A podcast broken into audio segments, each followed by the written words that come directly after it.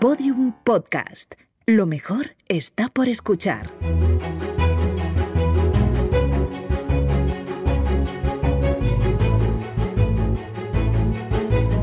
Historia de España para selectividad. Un podcast de Juan Jesús Pleguezuelos.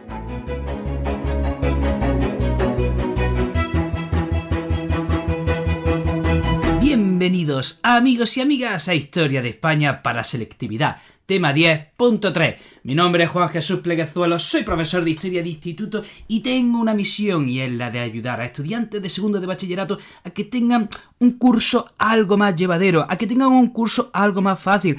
Quiero ayudarles a sacar una buena nota en Historia de España y a ser posible, y a ser posible, a disfrutar de esta hermosa epopeya que es nuestra historia. Querido amigo, querida amiga, desde los estudios centrales de mi cuarto, te mando un fuerte abrazo y te deseo lo mejor. Empecemos con el programa. Bueno, vamos a hablar de la Primera y Segunda Guerra Carlista, de sus causas y sus consecuencias. Recordemos que Carlos II muere en el año 1700 y nombra como heredero a... a, a, quién, ¿a quién nombra como heredero Carlos II? A Felipe V. Muy bien, aquí entonces se instaura la dinastía de los Borbones. Y sucedió lo siguiente, que Felipe V, bueno, pues tuvo que ganar esa guerra de sucesión y en 1713 tuvo una lúcida idea que nos trajo muchos, muchos, muchos problemas. Bendito Felipe V ¿Para qué hiciste esto? ¿Qué fue lo que hizo? Aprobó un acta real eh, conocida como la ley sálica, en la que se prohibía reinar a las mujeres. Hasta entonces en España no había problema para que reinasen las mujeres. La, la sucesión a la corona española se había regido por el código de las siete partidas del siglo XIII. Bueno, pues desde esta acta real, aprobada por Felipe V en 1713, adiós muy buena, ya no pueden reinar las mujeres. Y esto va a traer muchos problemas a la hora de la sucesión, a la hora de, de, encontrar un sucesor a la corona. Bien, ¿qué pasa? Que eh, Carlos IV esto lo ve venir y en 1789 aprueba la pragmática sanción en las Cortes. ¿Qué hacía la pragmática sanción? derogar la ley sálica aprobada por Felipe V. De manera que, a partir de esta pragmática sanción, no había problema para que reinasen las mujeres. Mm, problema, pequeño detalle. Se le olvidó promulgarla. Se les olvidó publicar esa pragmática sanción. Esa pragmática sanción se aprueba pero no se publica, se mete en un cajón y ahí se queda. Bien, muy bien, bravo. Entonces, ¿qué pasa? Que Fernando VII, cuando ve que no tiene descendientes varones, eh, eh, ¿qué hace?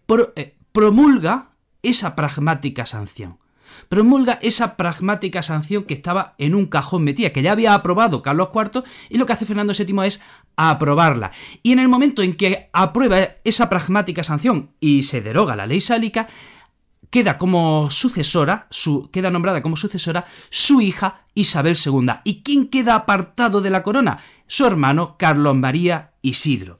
Muy bien, entonces, ¿qué pasa? Que eh, Fernando VII muere el 29 de septiembre de 1833 y su sucesora iba a, ser su hija Isabel II.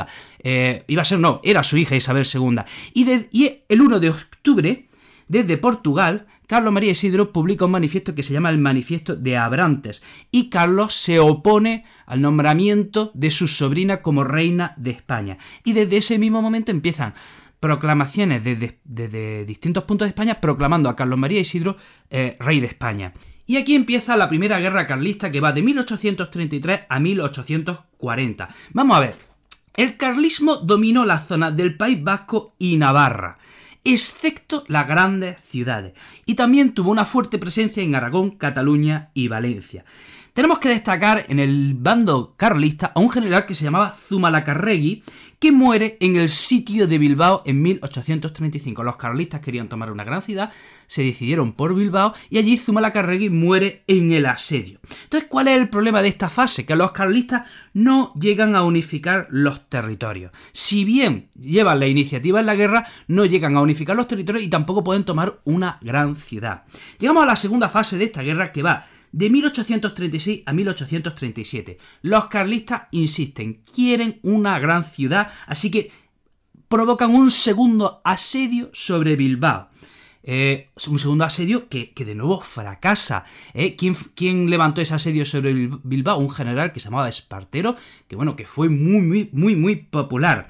A partir de 1837 los carlistas deciden dar, bueno, pues un golpe de efecto y organizan una expedición hacia Madrid protagonizada por el mismo Carlos María Isidro. ¿Qué sucede? Que esa expedición llega al mismísimo Madrid, pero no encuentra el apoyo popular que esperaban y creían. Eh, bueno, pues la guerra sigue, la guerra sigue, sobre todo en el maestrazgo, que es donde la guerra adquiere mayor crueldad. Y había un general ahí que se llamaba el general Cabrera, que le apodaban el tigre del maestrazgo. Luego había otro general que se llamaba Gómez, que hizo un recorrido muy raro por la península, sin ton ni son, sin un objetivo claro, que no tuvo grandes resultados. Y luego llegamos a la tercera fase de esta guerra carlista, que va de 1838 a 1840. Aquí el bando isabelino tiene la iniciativa. Aquí ya empiezan a ganar la partida.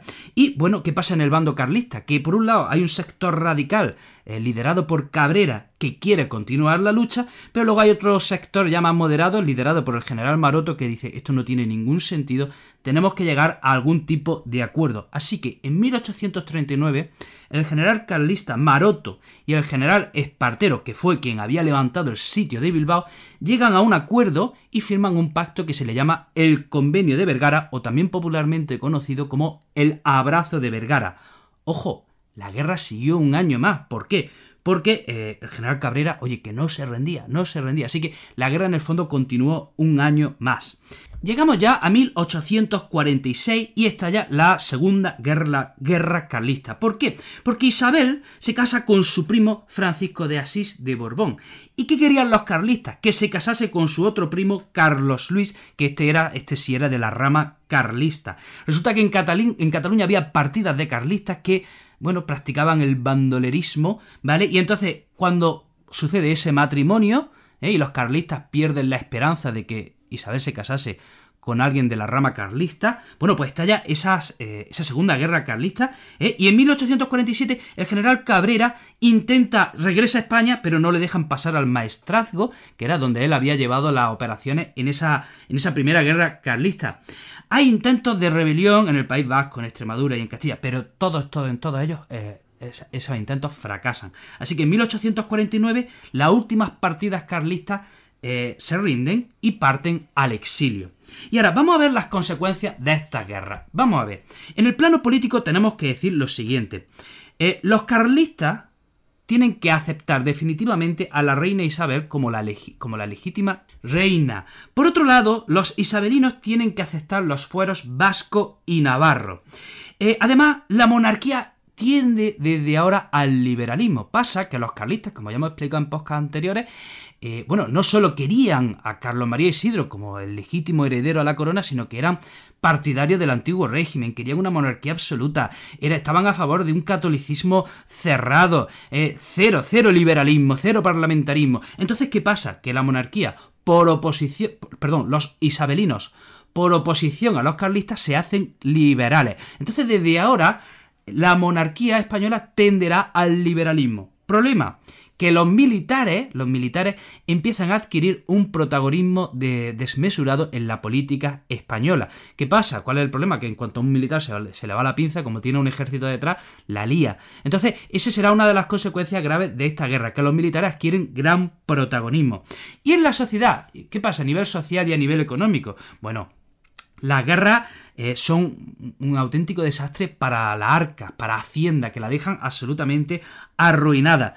Además, radicalizan las tensiones sociales, provocan desorden. Por otro lado, frenan la industria. Pensemos que eh, Reino Unido, Francia, Alemania, mientras ellos estaban haciendo la segunda revolución industrial, en España, ¿qué estábamos haciendo? Pues la primera y la segunda guerra carlista. O sea, fíjense las diferencias. Entonces, el carlismo, eh, perdón, estas guerras carlistas frenan la industrialización. Además, crean inseguridad y dejan también pues, a, una gran masa de soldados sin oficio que eh, no saben qué hacer y a los que habrá que mantener.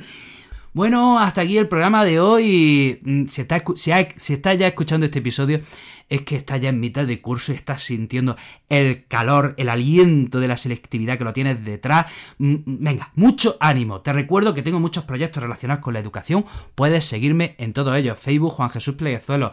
Eh, Twitter, el profe inquieto. Instagram, el profesor inquieto. TikTok el profesor inquieto, Instagram el profesor inquieto, estoy, estoy en todos lados.